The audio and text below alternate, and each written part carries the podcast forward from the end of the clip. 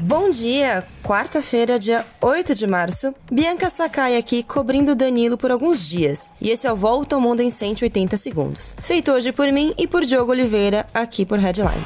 A China reforçou que os Estados Unidos estão alimentando a tensão entre os dois países, podendo culminar em um conflito ou até confronto. A relação piorou em fevereiro quando o país norte-americano derrubou um suposto balão chinês de espionagem. Washington respondeu à declaração, dizendo, entre aspas, não buscamos o conflito com a China e nada em nossa abordagem deveria levar a crer que queremos o conflito.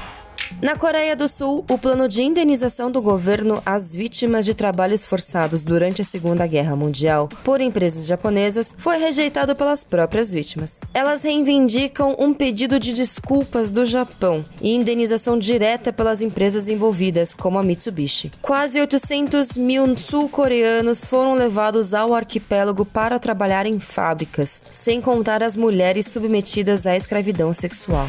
Na Cisjordânia, um ataque israelense com dois foguetes a uma casa em um território de refugiados palestinos deixou seis pessoas mortas, incluindo o líder de um atentado terrorista que matou dois israelenses. Só em 2023, o conflito entre Israel de Netanyahu e palestinos custou a vida de 71 palestinos e 13 israelenses.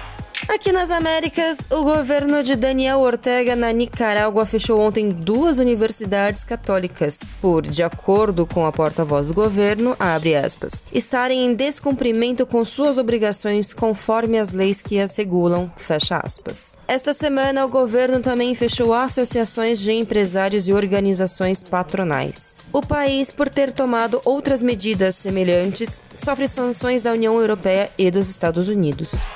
Na Venezuela, mulheres vão à obra para construir suas próprias casas. Em um terreno em Antímano, venezuelanas rebocam paredes, encanam, analisam plantas, tudo incentivadas por um programa do governo que dá o material e o conhecimento técnico para iniciativas de construções independentes. A maioria delas nunca havia trabalhado na construção civil. São enfermeiras, professoras, profissionais de beleza, e elas preparam 95 apartamentos para as famílias delas e outras pessoas que serão definidas pelo coletivo que está construindo o local.